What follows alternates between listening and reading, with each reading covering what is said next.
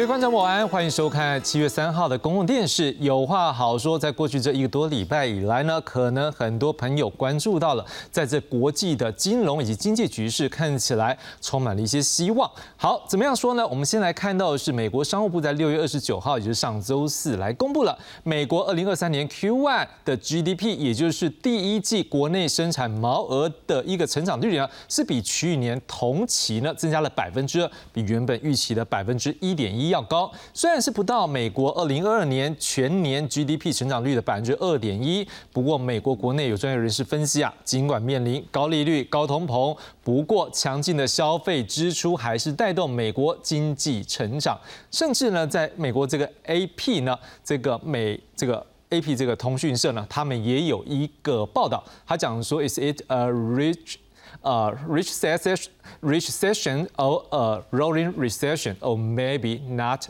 or maybe no recession at all？哦，有点难背。反正他的意思就是说了，有可能是一个经济的这一种所得，例如说是一个重分配，或者是说有经济的衰退，或者是根本就没有经济衰退。好，那当然，美联社的这篇报道内容在讲些什么？我要讲一下，他就是在讲是说各界关注说美国现在。到底会不会经济衰退？他说这已经看了一年多了，而且这样的质疑现在还在继续当中。虽然美国因为升息贷款或资金成本大幅增加，不过消费者仍然消费之，就是说还是很大的一个消费。而且我们也看到说他们的雇主也继续的招聘员工。另外这段时间他们也发现说，像是汽油价格下跌啦，食品或杂货的价格也趋于平稳，也就让美国人的消费能力开始增加。所以 A P 上的报道呢，也开始让一些经济学者也在。思考是说，哎，美国是不是出现？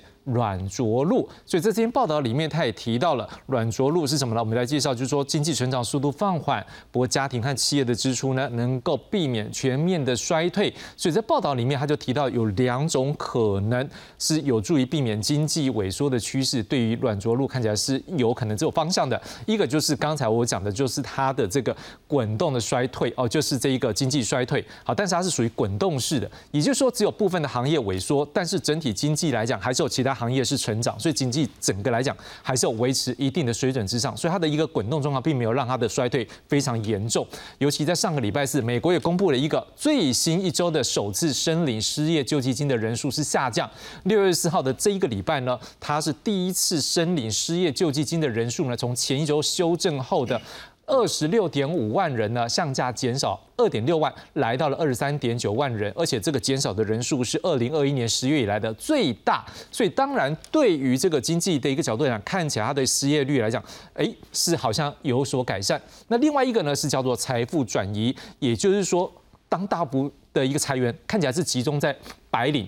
也就是说，像是科技业或金融业等等的高薪的这些行业，但是这些白领呢，通常他们的经济能力比较好。例如说，他银行有存款嘛，所以当他这裁员的时候，这个压力他能够缓冲，也就不会在他的这个消费上面直接受到影响，所以也就不会导致整个整体经济下滑。另外，在美国商务部六月三十号也公布另外一个数字，就是五月份整体个人消费支出 PCE 的物价指数年增率是百分之三点八，比五月的四点四要来下滑。这跟华尔这些预期很相符，而且剔除掉食物和能源的核心 PCE 的物价指数，也是 Fed 他们的一个基础通膨指标。好，这年增率呢是从百分之四点七降到百分之四点六。好，所以呢，这看起来有增长有进步，不过还是一个问题。这一个通膨率跟 Fed 的目标还是有很大距离，所以因此这个美国联总会 Fed 未来是不是要再升息，会不会对它的经济造成影响，恐怕还是一个未知数。而且有美国媒体报道，大型企业破产身家的这个数目看起来是增加的，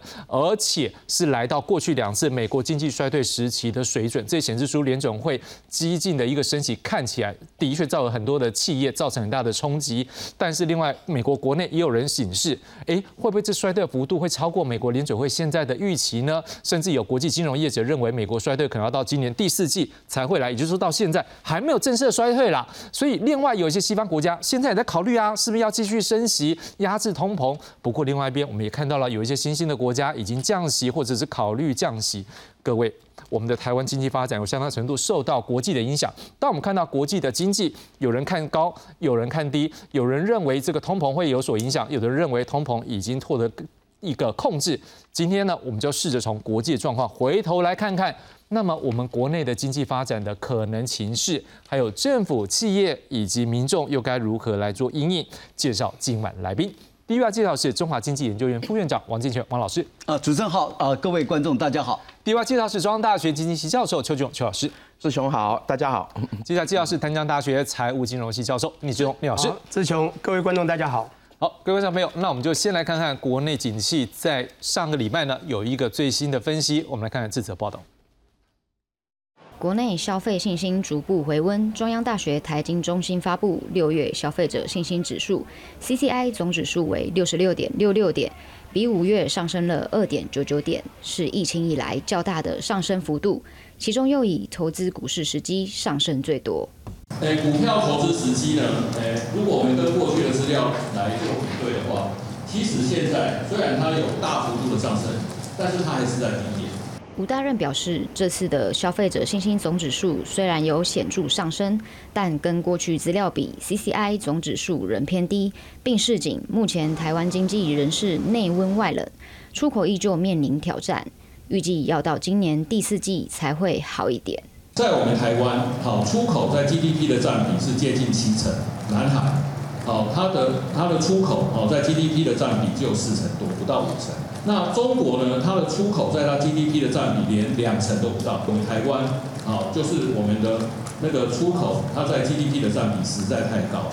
好，所以呢，它在它对我们的 GDP 的成长，好，它的影响就会比较大。制造业很惨，服务业往上冲，但是呢，缺人缺工，然后薪资往上增，那这些都都是危机哈。吴大任认为，欧美通膨下降的幅度不大，下半年继续升息机会还是很高，而且中国复苏力道也较疲弱，还是得等到欧美降息、出口好转之后，台湾的经济才有机会反转。因此，到下半年还是有很大的挑战。记者台北综合报道。说实话啦，国际经济局势如果看得清楚，那大家都发财了，真的不容易去掌握，而且这中间有很多的因素，一个转变就会影响到另外一个。所以现在呢，我们来看看在国际上，现在有一些经济学者做了一些分析。我们先看看第一位，我们来看到这是罗比尼。好来，他怎么样来预测全球经济呢？他说可能有四种发展哦。第一种呢叫做软着陆，我们刚一开始也讲了嘛，就是说可能央行把通膨压低到最低的一个设定的目标。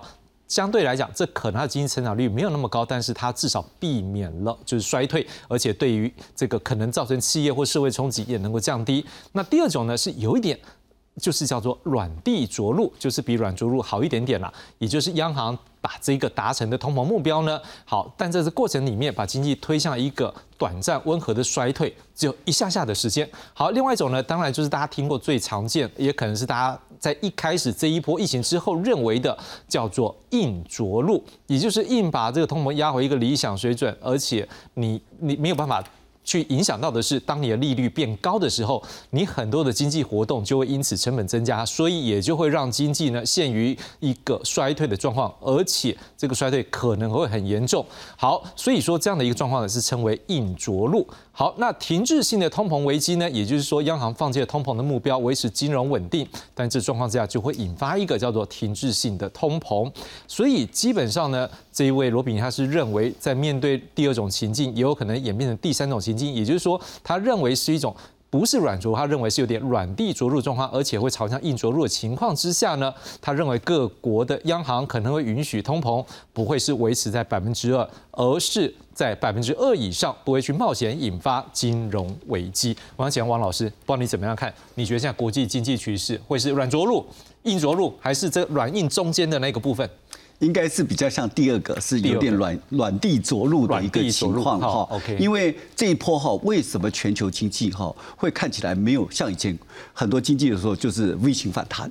为什么哈？因为这个两个救世主不见了。第一个救世主以前经济不好，美国呢就开始用这个货币政策，它降息，是那就可以刺激经济。但是美国这一次呢，因为它面临通膨，是所以它就左右为难，又要通膨打通膨，好抑制通膨，又要。降息救经济很难，所以呢，他现在看起来目标是在打通膨啊。所以第一个货币政策不见了，第二个救世主是中国。中国为什么哈？以前他就是财政政策很好，所以经济不好，他就开始用这个这个财政政策、政府支出来救经济。但是呢，你看哈，二零零八年的时候，这个中国大陆用花了政府花了四兆人民币，那民间又花了十六兆，一共二十兆，相当于一百兆的台币去救经济。所以呢，它救经济包括整个出口、基础建设、投资，所以整个的外溢效应就把全世界经济带起来。但现在这一次呢，中国大陆也没有财政政，第一个中央政府的债务也出现一些危机，地方政府这最近房地好房住不炒。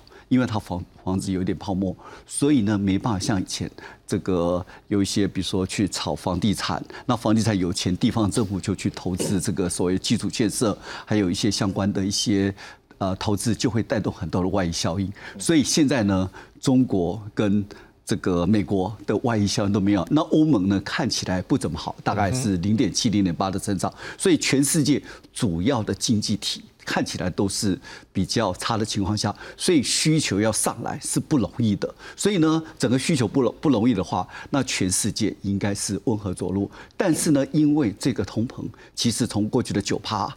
八趴、七趴、六趴、五趴，现在到什么四趴？是，所以呢，其实打的是有成效。只是呢，现在通膨为什么还下不来？因为制造业油价、粮价，还有一些像工业金属价格在下来。可是服务业的价格不但没有上来，还在上升。为什么？因为服务业很多的，像比如说房租的租金，还有一些相关的一些旅游的费用都在，还有一些通讯的费用都在涨。所以整个服务业的价格市场是在涨，所以服务业的这个什么粘着度很高，所以你要达到两 percent，恐怕要花很大的力量。所以我是同意说，可能到两三 percent 的通膨率就让它下来，避免全球经济的衰退。所以就说，因为因为整个救世主不见了，所以经济是一个温和的成长。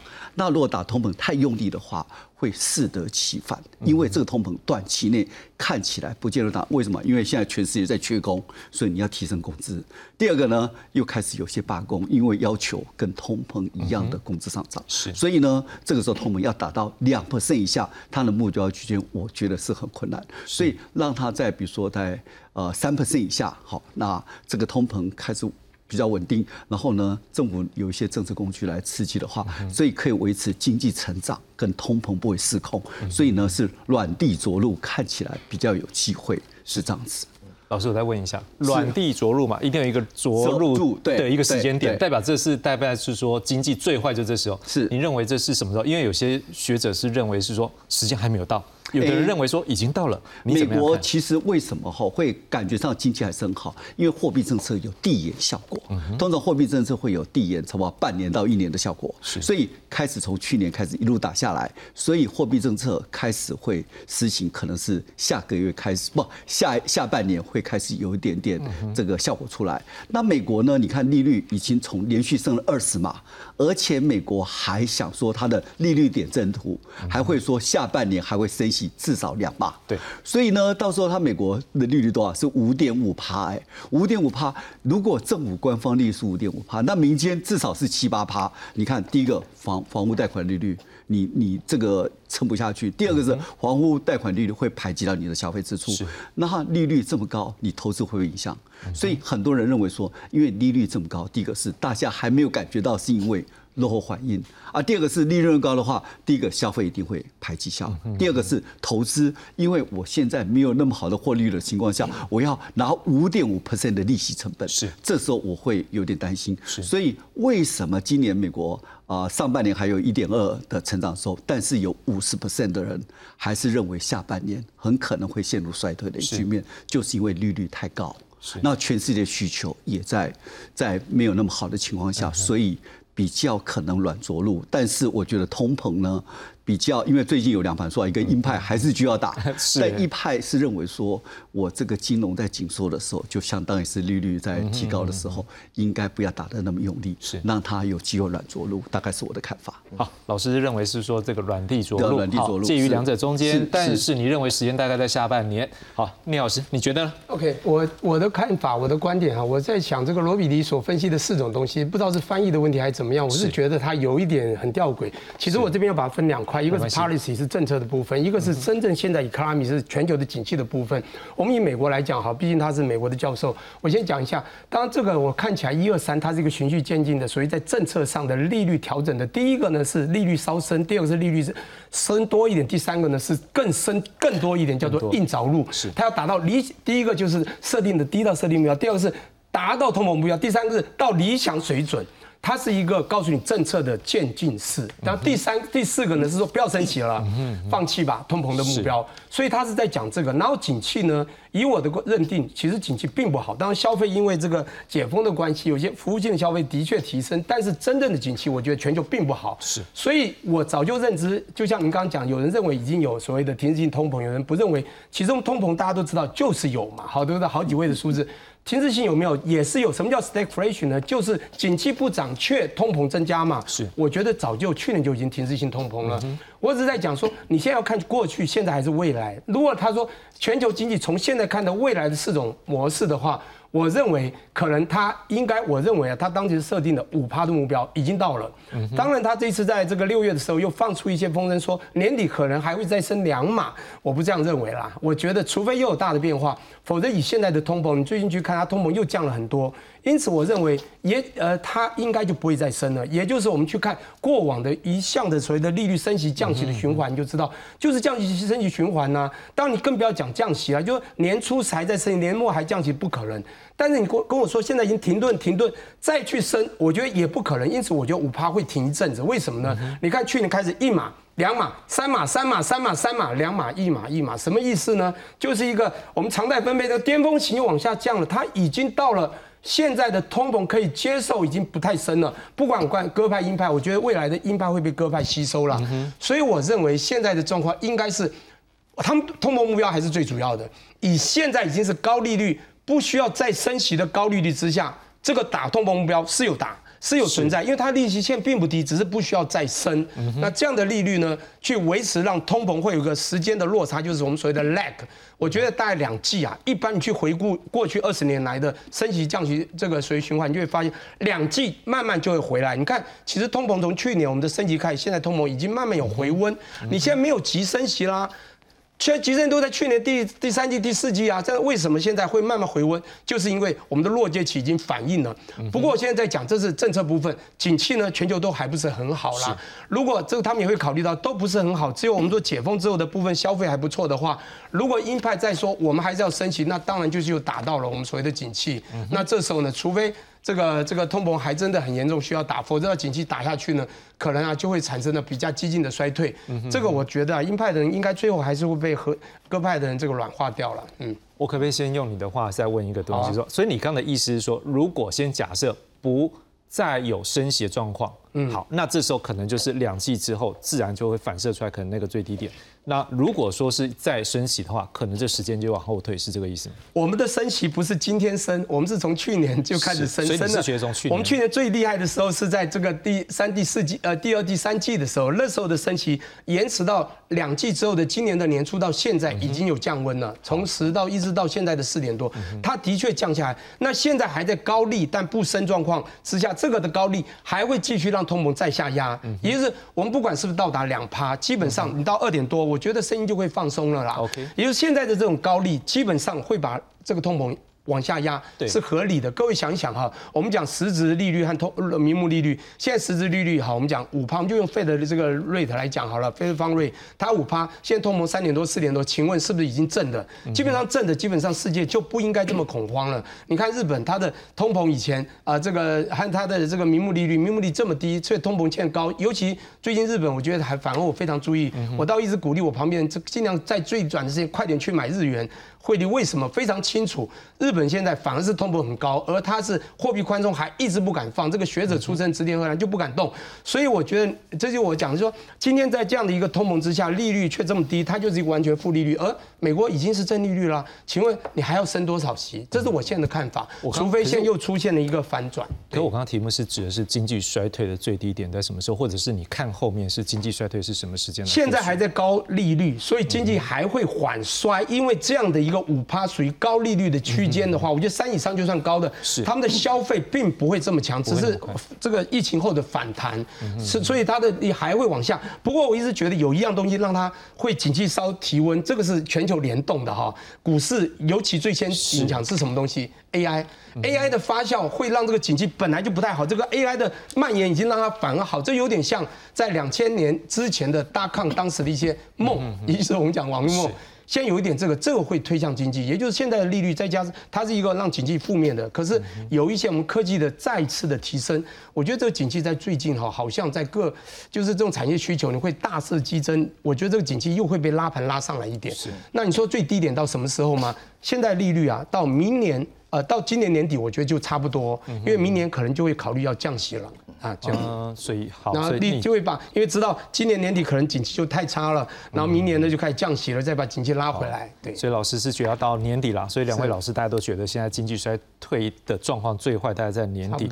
好，那尤其刚刚聂老师也讲到一个点，AI，像邱老师，我们不可否认，股市是一个对于未来经济预期的，也可以视视为一种领先指标嘛，哈。因为如果它是理性的思考，我们先讲理性的思考的，它是预期未来经济，尤其是对一家公司的收入的一个预。期收入，但是我们也不可否认，像聂老师刚刚讲到，像前面一波的时候，AI 这突然这个题材把这个相关股，我相信连国内股市也像是突然拉起来，NVD 啊，或者是一些相关的在做 AI 的，那整个拉起来，原本是预期跟往下掉，却上来。可邱老师你怎么看？如果当市场或者是社会的一些领先指标，理性的理性认为说这股市目前是向后市涨的时候，为什么现在看起来整个大家都还是觉得悲观呢？呃，这几年的股市哈，啊，金融面其实跟实体面脱钩的非常非常严重哈。呃，疫情这几年，股票涨了多少？吓死人，对不对？经济其实是非常非常不好的。是。所以在现在这个时间点啊，这股市是不是一个好的这个领先指标啊？呃，倒是有很大的讨论空间哈。特别是，呃，你现在这这个市场的，特别是金融面这么活络，如果我是废的，好，那就告诉我资金还多得很。嗯。好，经济成长率又这么高。好，所以我的看法跟聂老师其实不见得一样。如果下半年这个 PCE 还是维持在四点多，那你叫林总会干嘛呢？好，所以我觉得这个呃升息的几率还是存在的哈。当然，如果呃这个物价可能降下来的话，它当然也可能不升息哈。但是呃这个东西其实没有人说得准我觉得那个升息的几率还是存在的。OK，那我们刚刚的讨论哈，其实有几个很有趣哈。的第一个就是说，刚刚志雄他一开始谈的都是呃美国经济很好哈，但是呃两位看起来我其实呃全球的经济其实真的是非常不好。那美国的经济好，大家也刚刚看到了嘛，主要是服务业好，消费好，对不对？那消费不是在制造业，不是买商品，是去做呃服务性的消费，这个事情对全球经济就没有什么太大的帮助。我们知道全球的经济有一个特色，就是说大概在呃零八年金融海啸之前哦，大概那个趋势很简单，包含台湾在内，美国景气好。亚洲经济就好，好，我们出口一多，整个经济成长就上来。是，但是在金融海啸之后啊，其实我们就看到非常非常明显的脱钩了哈。呃，在呃大概全球经济在二零一零年、一一年复苏之后，哈，当然最快复苏的是中国，但是你一直看到啊，在中国复苏到一个段落之后，一直到疫情前，好，全世界经济最好的地方是美国。好，但是在这段期间，亚洲的出口并没有特别好。好，你看到从一四年开始，一五年，好，整个出口衰退的非常严重。这个跟美国的某种程度的再工业化有一点关系。好，所以也就是说，我们过去那种看美国景气就可以判断亚洲景气的那个时代，其实某种程度已经过去了。那美国现在好，那好的又是在呃服务业。那你看现在亚洲有多惨？好，所以刚刚呃，王老师讲到这个呃两个神主牌是不是两个呃最大的那个经济支柱哈？所以你看到了，我们台湾到韩国，好，我们在五月份好，六月份数据还没有出来。我们五月份对中国的出口是衰退了将近四分之一。嗯哼，好，我们出口占这么重，刚刚吴大仁老师也讲了，然后我们对这个中国出口的比重又最大。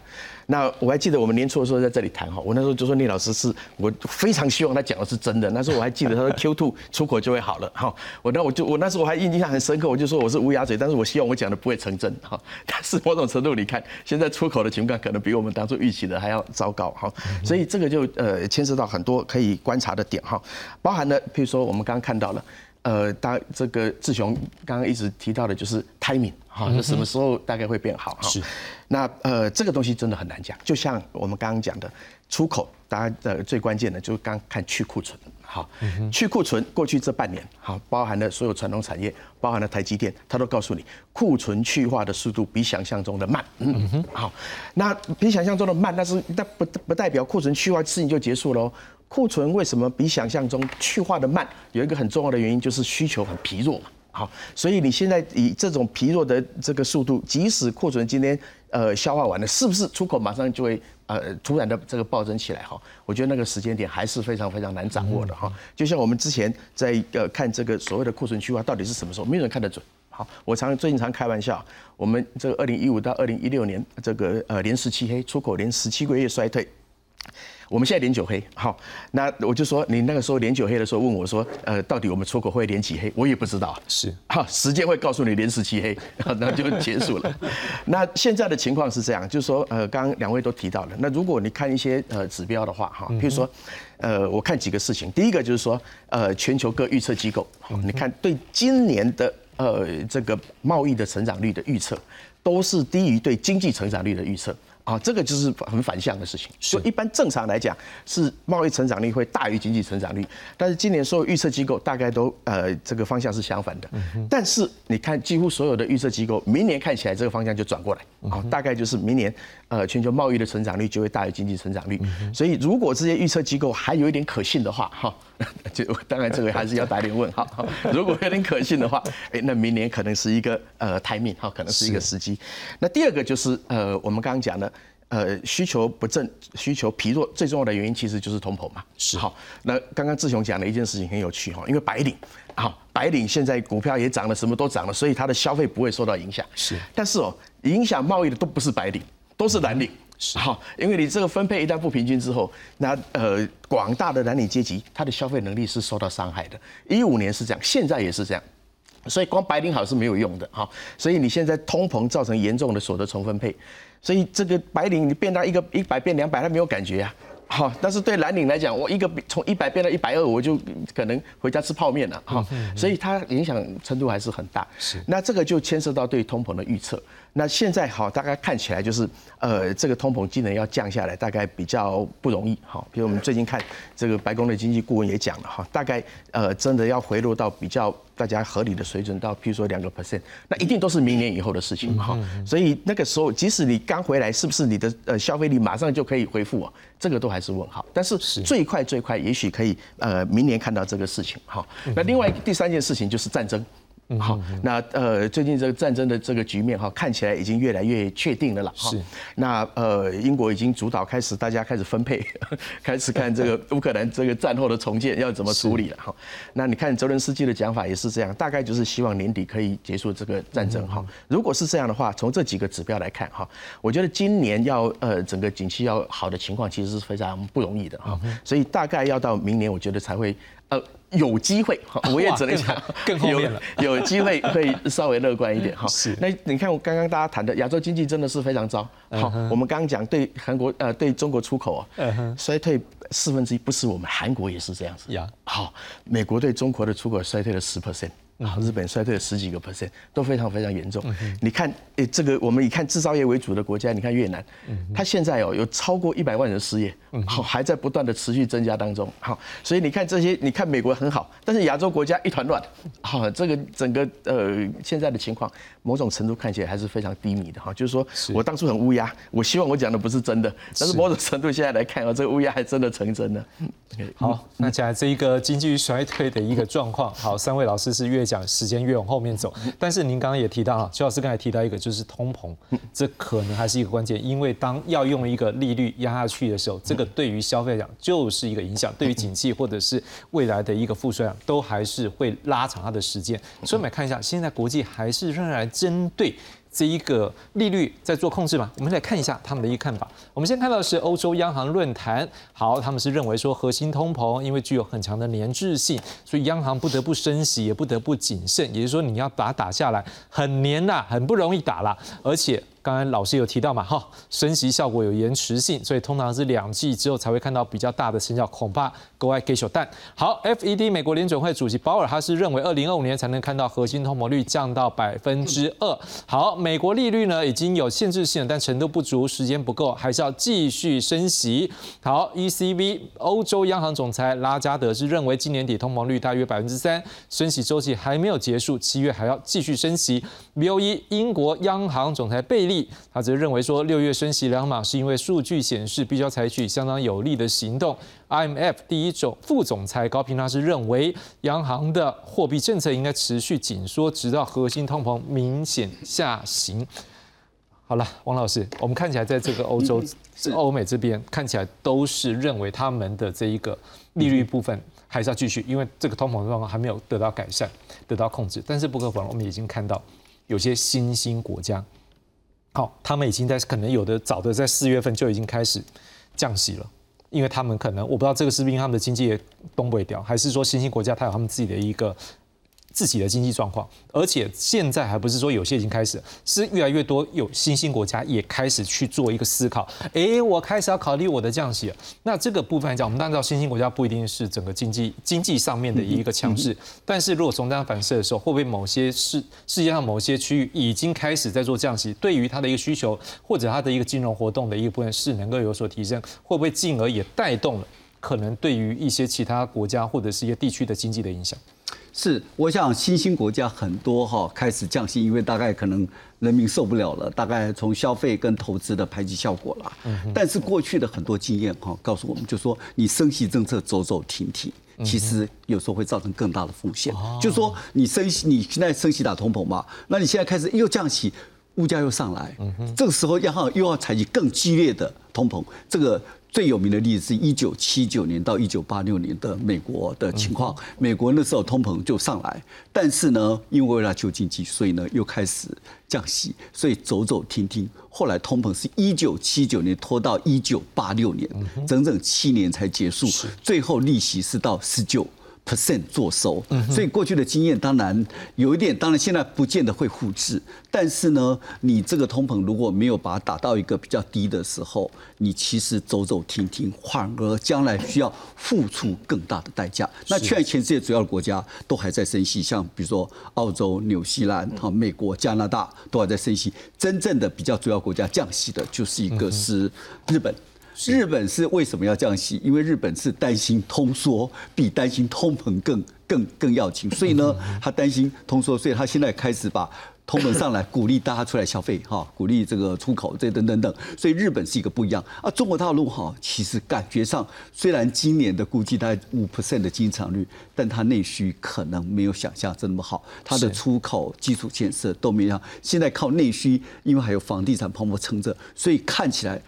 中中国大陆还在降息，就代表内部的经济看起来是不是那么好？就是说，整个整个可能没有想象中那么好，因为中国大陆过去就靠三驾马车嘛，出口、投资、基础建设嘛，哈。啊啊，现在看起来就是整个的内需，因为中国大陆第一季是经济上就是四点五，但是三点一靠内需，那这个出口、基础建设都不见了，那只靠内需撑住。所以为什么中国大陆？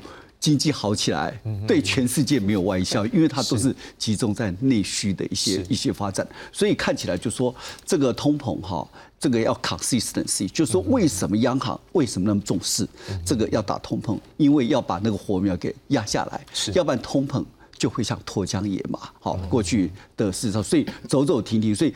后进国家哈，这些走走停停，搞不好将来还要再升息，所以这个是一个普遍的一个情势了哈。那这个因为为什么央行的主要的政策其实是第一个通膨，第二个是美国的就是一个就业稳定哈，最后才是经济成长。所以其实每个央行都有他自己的的这个首要的任务哈。所以所以这个经济成长并不是央行的首要任务。所以呢，他一旦现在比如说还是。降呃，最近有降到四帕，可是核心通膨还在五点多，所以他还是有点紧张。为什么他还想升息？因为担心如果不把火苗打下去，将来拖到这个一九八六八六年那时候的的影子的时候，他也会担心。是。好，那当然了，我们现在讲到这边，各位可能也会关注说，哎，难道这一个通膨这件事情，哎，就？稳住了就可以吗？事实上，这还有很多层面，所以现在整个世界经济上也会有一些变数。我们也来做进一步的一个分析。我们来看到的是六月六号呢，全球经济展望预估今年全球经济增长率会达到百分之二点一。不过，高利率对经济的拖累会大过预期，特别是发展中的国家。好，所以呢，我们也来看，像低收入的国家呢，高利率会抑制它的一个经济成长，增加金融危机的风险；而开发中的国家呢，就业机会啦，或是弱势的基本服务也都会因此受到影响。而发达的经济体呢，它的成长大概就是普遍的放缓。像美国就今年大约是百分之一点一。所以，像世银首席经济学家。吉尔他只是认为高通膨或市场紧缩、债务创纪录呢，会让很多国家越来越贫困，而富裕的国家央行呢，应该尽早做出行动，避免对全球的金融市场造成破坏。而新兴市场财务官员呢，也应该收紧货币政策，遏制资本的外流以及货币的贬值。所以，聂老师，当然您刚刚的角度我们大概看出来了，您是比较。不认为应该要再继续升息。如果就美国目前的状况，但是我们刚才也提到说，嗯，像一些新兴国家。他可能就已经在去思考了。当然，这个就像假设说，像王老师刚刚思考的，可能这个有牵扯到他当地的一个经济，就像我们刚刚分析的一样。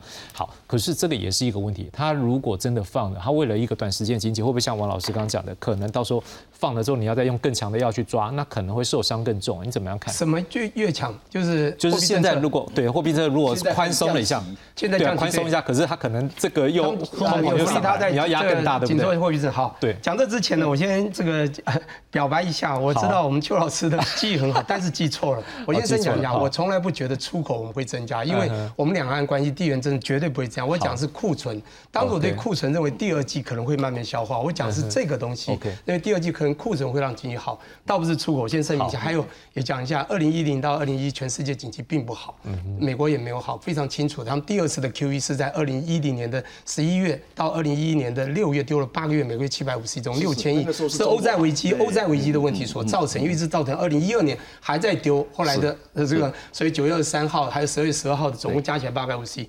我先讲一下，那当然这全球景气我们都看得到嘛，在二零一三，然后 Q 一到二零一四开始反反转。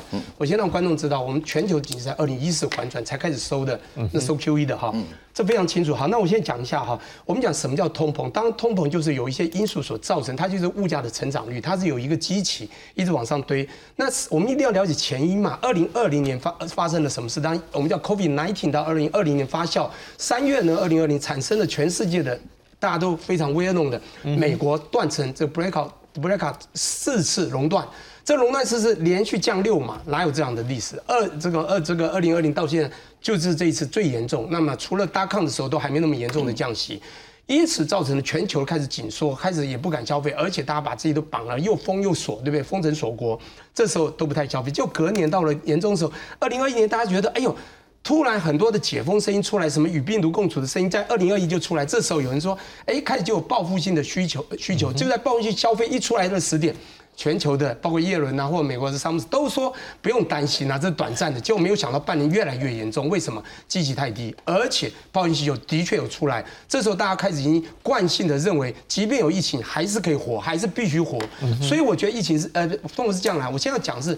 到底你觉得通膨以现在积极，明天还像大家讲的，还会很严重，还会很严重，还会很严重吗？没有错，它在一个高点，但是利率也升到高点。你不觉得现在利率升到五趴，通膨就已经从了十左右，已经降到了四了吗？你还以为通膨还要很高很高，利率还要再升再升吗？我先讲一下，不要这样想啊。不过世界是分隔的，我们管新市场，呃，你这边讲到嘛，发达国家哈，这开发中国家、已开发国家、低收入国家，这这个我们讲各这个各自不同。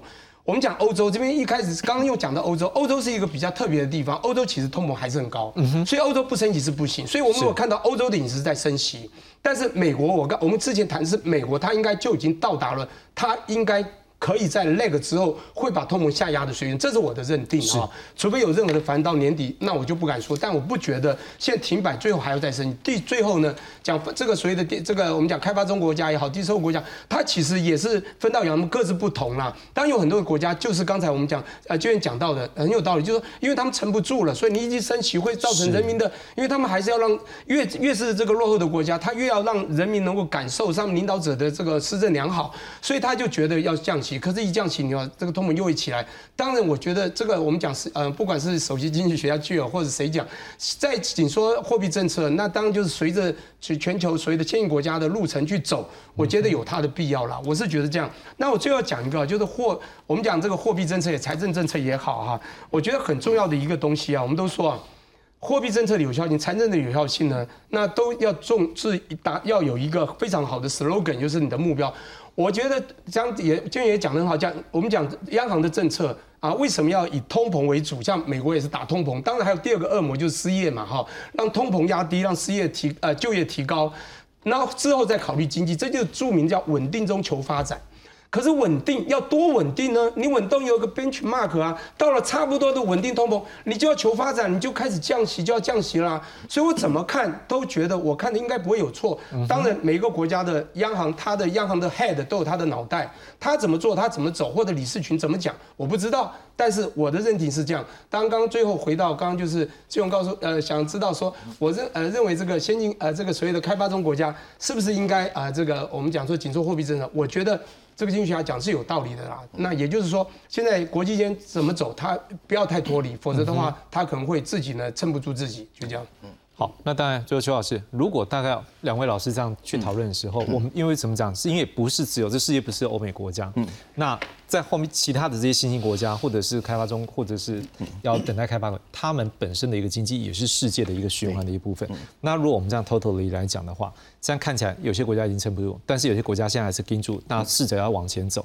如果是这样两个加总起来，整个整体来看的话，是不是整个世界的一个经济循环恐怕会不会不只是明年，可能是整个要真的完整的复苏的话，是不是可能要拖得更久？呃，当然哈，现在就是一个非常不平衡发展的状况哈。其实，呃，目前看起来哦，即使是开发中国家哦，你看起来其实降息的国家应该也非常有限哈。大家如果还有印象哈，之前通膨最严重的国家之一应该就土耳其。嗯哼。好，那呃，土耳其现在也放弃降息了，现在开始升息了。对，好，那所以呃，为什么呢？因为其实对于开发中国家来讲啊，呃，他最害怕的事情是什么？你要知道，呃，所有国家最害怕的事情都是。它的货币相对于美元大幅贬值，嗯好，只要美元一升值，这些国家就很惨。为什么？他们第一个外债很很高，好。第二个，呃，这个他们这个货币一贬值，好，那对他们来讲，他们的进口的成本就会变得很高，哈。是。所以对呃这些开发中国家来讲，其实是非常心里是非常两难的，嗯。好，所以我一贬值，这个货币一贬，哇，这个马上整个这个经济的问题就来了，哈。所以的确这个问题是这样。好，那呃这个刚刚大家讨论升息的问题，哈，其实就是这样。刚刚我觉得呃聂老师讲的很好，就是呃每一个每一个央行都有每一个央行的 head，所以每一个央行的 head 在想什么？其实哈，这个是非常难猜测的哈，只能观察哈。就像我们在台湾哦，我就常我不是常开玩笑嘛，我说我们央行其实相对好猜，好只有两种政策嘛，就宽松跟非常宽松，好我们两种猜就这样嘛，好，所以反正你猜到不升级，通常都会对哈。但是呃，在对美国来讲，其实我的观察是这样哈。当然你可以想象，刚刚聂老师讲，一开始误判的嘛，哈，包含耶伦哈，呃，包含这个呃呃鲍威尔都误判了这个事情，他后来就是亡羊补牢。所以某种程度来看哦，这些 head 也不见得非常聪明。OK，但是你从呃未未来这个事情的发这个发生，你看我们过去这一段时间哦，有多少人在批评美国联准会，特别是美国的华尔街啊？为什么？他就说你这样再升级下去哦，这个经济会很惨的。OK，好，但是你也看到，在过去这一段时间哦，其实这个鲍威尔是不为所动，好，该升就升，哈。为什么？其实某种程度是这样。经济学，如果你回到比较呃古典学派的讲法，就是现在如果你把通膨当做是一个最重要的敌人的时候啊，我连衰退都可以忍受，好，甚至我要借衰退来打通膨，所以你们在告诉我这个升息会造成衰退，我都不怕，啊，为什么？因为我心里面只有要打通膨。好，如果这个是联准会的这个 DNA 的话，呃，那当然就这个就是会造成大家判断上的不一致，哈。所以那呃你会看到现在的状况是几个呃表证嘛，好，美国呃 Q1 的这个呃经济成长率还不是一点一，一点一是预估，它到二，好，所以经济成长还蛮不错的。它现在的失业比台湾还低啊，好，失业率是这个呃大概应该是最近一二十年来最低的水准，好，所以对联准会来讲。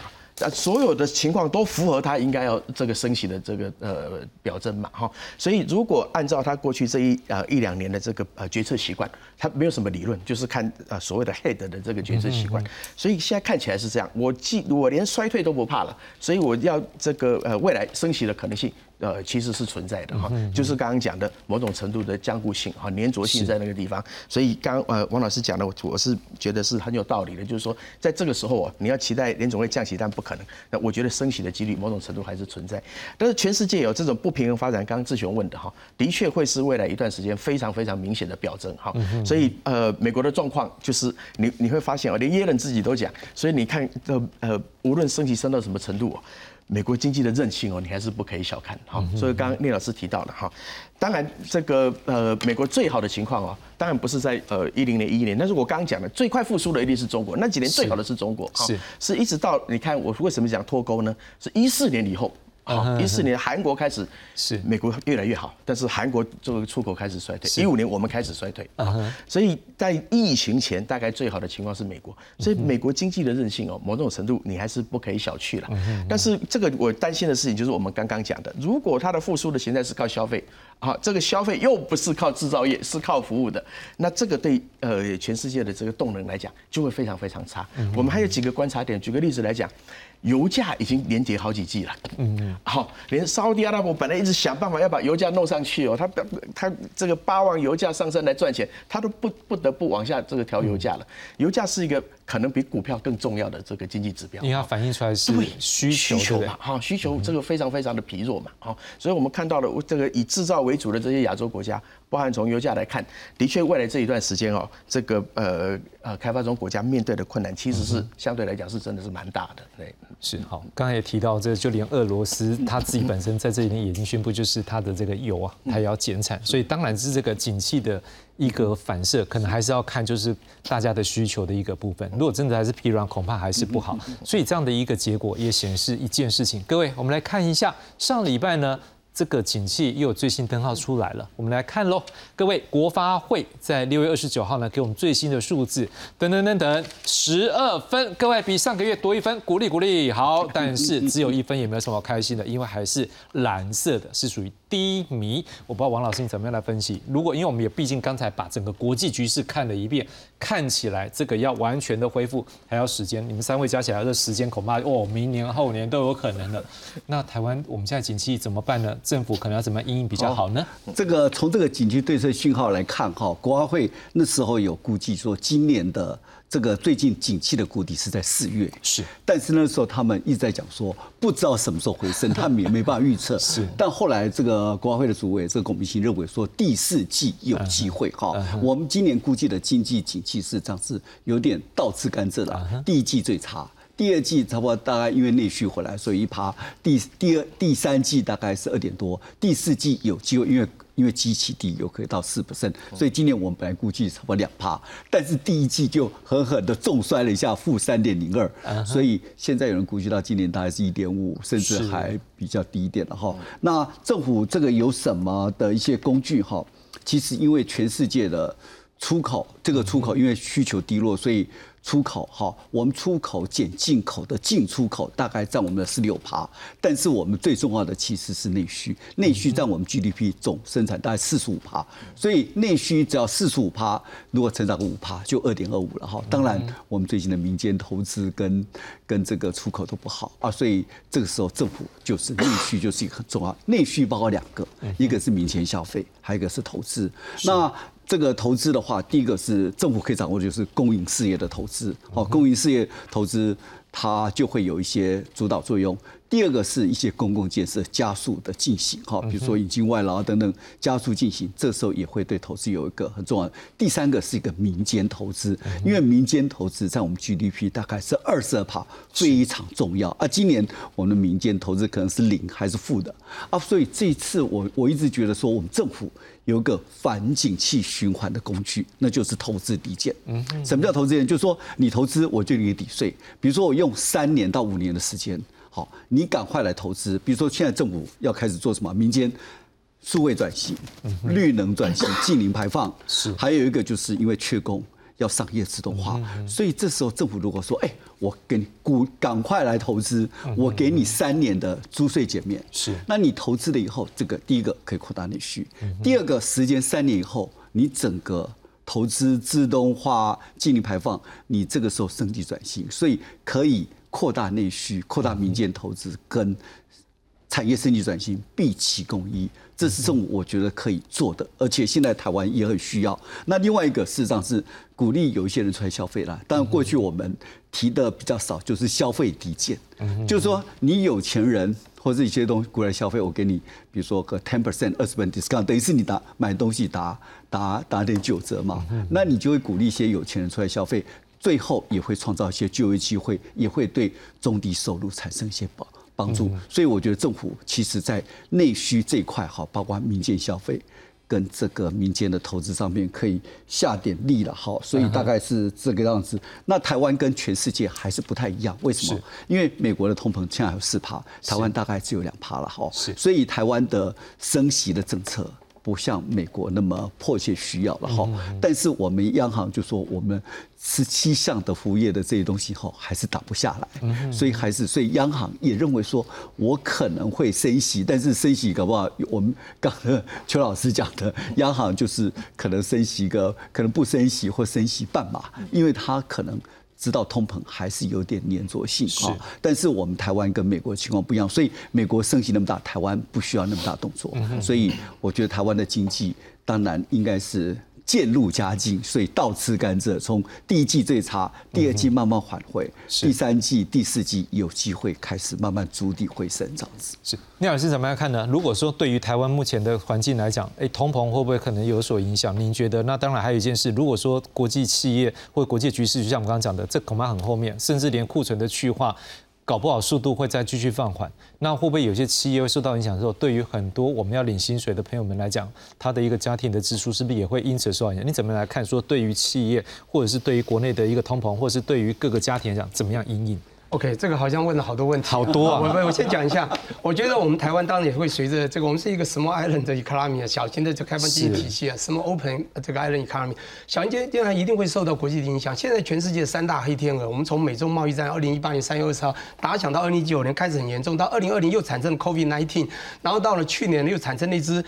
鳄鱼有没有去吃掉了乌龟？这乌龟的壳又太硬，又咬不动，又拖了半天，对不对？所以俄乌战争三大黑天鹅，到现在哪一件事是真的消化掉了？都几乎都没有。对，只有 COVID nineteen 稍微好一点了。当然，这就是我们全全球经济稍好的一个消费性的，主要是的服务性消费稍微起来的一个主要的因素嘛。你看全球的这个旅游，你就知道。第二个呢，我先要讲一下，还是有一些负面的，还有就是包括我刚刚讲库存，的确我刚刚预估了，就像邱老师刚记错，不是讲库存，说二月呃二级应该要解决了，但是好像还有很多这个产业并没有完全是解决，这个好像还沉淀在里面。不过好的景气有包括 AI 啊，你看股市的推动有没有？这些等等，还有解封下的消费这种激增，这个也是一个利多讯息。我刚刚讲，你看景气信号连续七栏，对不对？如果你去看一下它里面的九项指标，只有一样稍微多一分，就非农就业。哎，非农就业这边其他都很糟，但是里面呢全蓝，全部很糟，只有一个稍好，叫做股市。嗯哼，我们你不觉得吗？去年底的时候哈，在十二时候那时候股市哈。还跌到一万两千多啊！现在呢，已经快提到了一千七百多，上次差点到一万八啦，一万七百多，怎么还在十二？股市不是很好吗？它那个只稍微拉高一点呢，所以我跟你讲，我们的经济整个。看起来这个英语是不太好，我必须说明一下。好，不过呢，我现在还是要说一下这个目前呢，我们看到台呃全球呢，我们就要跟着全球走。我当在产业界，我们不管懂独立董事或怎么样所听到的，刚刚也提到我们的这个全球的这个人员这个价格呢，在俄乌的时候推到最高了。当然我们现在都不谈所谓的整个通膨，都谈核心通膨了。为什么要把那个原原原原这个人员那些还有原材原食材拿掉嘛？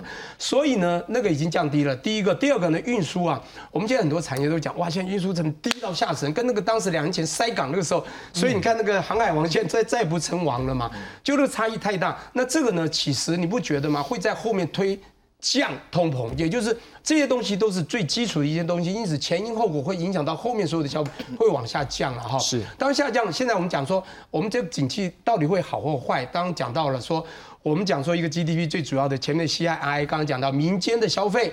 产业的投资这两块的益助嘛，是属于民间。当其他政府的，当出口现在是降落了，这没办法，这受到出口很大的影响。这有出口进口部分都不好，我们的机械进口也不好，海关出口也不好，这是很重要的哈。这个我可以承认。但重点是，我觉得现在通膨的下压也会让我们的利息，你看我们现在利率已经提升了好几次，虽然都很小了，我因为我们非常保守哈，是非常少，但是我觉得。说到 late 啊，也可能明年美国降息，我是这样看的，台湾也会稍降，这时候我们的民间消费会起来。是，那产业的投资，当然除了出口这一块，因为现在啊，我们说 plus one 这一块，就是除了中国以前是 Asian plus one China，现在是 China plus one，必须 two specs 两个规格必须到东南亚设厂，这个呢，让我们的整个景气还有产业呢。它受伤很重，它要大为获利也蛮难的。除非我觉得跟现在我们时代的趋势的 AI 等等结合到的比较有利基，其他的我觉得还是有些困难的。好，最后两分半，麻烦邱老师。好，呃，我想如果先看数据来讲的话，哈，呃，消费刚刚大家这我们讲内温外冷嘛，哈，是。其实我有还是有点担心，哈。你应该不觉得是外温内 还要更惨，对不对？我们现在有整个整个国家的零售跟餐饮是呃营业额是。呃，创新高的是哈，也烧起来。在实质薪资因为通膨下降的情况之下，好，所以这很吊诡。好，是。那我就很好奇，我们这一直在问这个问题啊。我如果去年生产一个面包十块，今年卖十五块，我营业额就增加了。嗯，但是还是一个面包。好，那这个呃呃影响有多少？第二个就是说，那我们这个发的六千块的效果有多少哈？所以我会比较担心哦，那这个支撑的力道啊，是不是还能够持续那么久哈？那如果说有力道的话哈，那呃，当然刚刚王老师也讲了，的确我们现在民间投资的状况比起前几年真的是很很不好。那呃，对刺激投资或刺激消费哈，其实我没有太多意见，但是哦，其实我也很担心哦，呃，该做的都已经做了，好，再做会不会有点揠苗助长？其实哦，有时候你补贴消费其实是扭曲。好，这个东西我愿意付五十块，那个这个成本七十块，我不买啊。但是我补贴我三十块，我就买了。好，那某种程度是扭曲，所以这个东西做到太多，我觉得也不见得是一个健康的事情哈。但是我觉得现在可以谈的哈，就是说，呃，刚刚也谈到 AI 嘛哈，是 AI 我也有点担心。好，去年谈元宇宙也觉得很好。好，对，现在是不是会有点泡沫？我也不知道，很多人是这样说的哈。好，但是我觉得 AI 是这样，就是说你看它的股价不重要，但是我们将来整个台湾的产业发展哦，就是你要靠这个东西来做哈。譬如说我们现在出口不好，出口不好，我们常常讲哦。你海水退了，那你就知道你哪里有问题，哪里有问题，那你就可以针对这个问题去矫正。好，譬如说我们现在这个受到景气影响这么大，我们对出口中国的出口衰退的这个四分之一那么严重，所以你就知道这个呃过去的这些产业可能有点呃必须要调整的地方。好，那你几个方向嘛哈，第一个是不是那你就老老实实的去搞高阶的吧？啊，高阶制造业总统讲了嘛，好，那的高阶制造业可能比较不会受到国际景气的影响，怎么样真的务实落实的来做这个事？第二个就是软体嘛。好，我们 AI，我们现在将来最重要的就是你要看将来人类遇到什么问题所产生的需求。好，那那个东西你透过智慧应用来解决它，那很多都是要靠 AI。那你现在既然我们传统制造业就已经面对很多困难，那你现在趁这个机会，应该就把资源赶快的挪移去发展新的东西，啊，那避免到这个。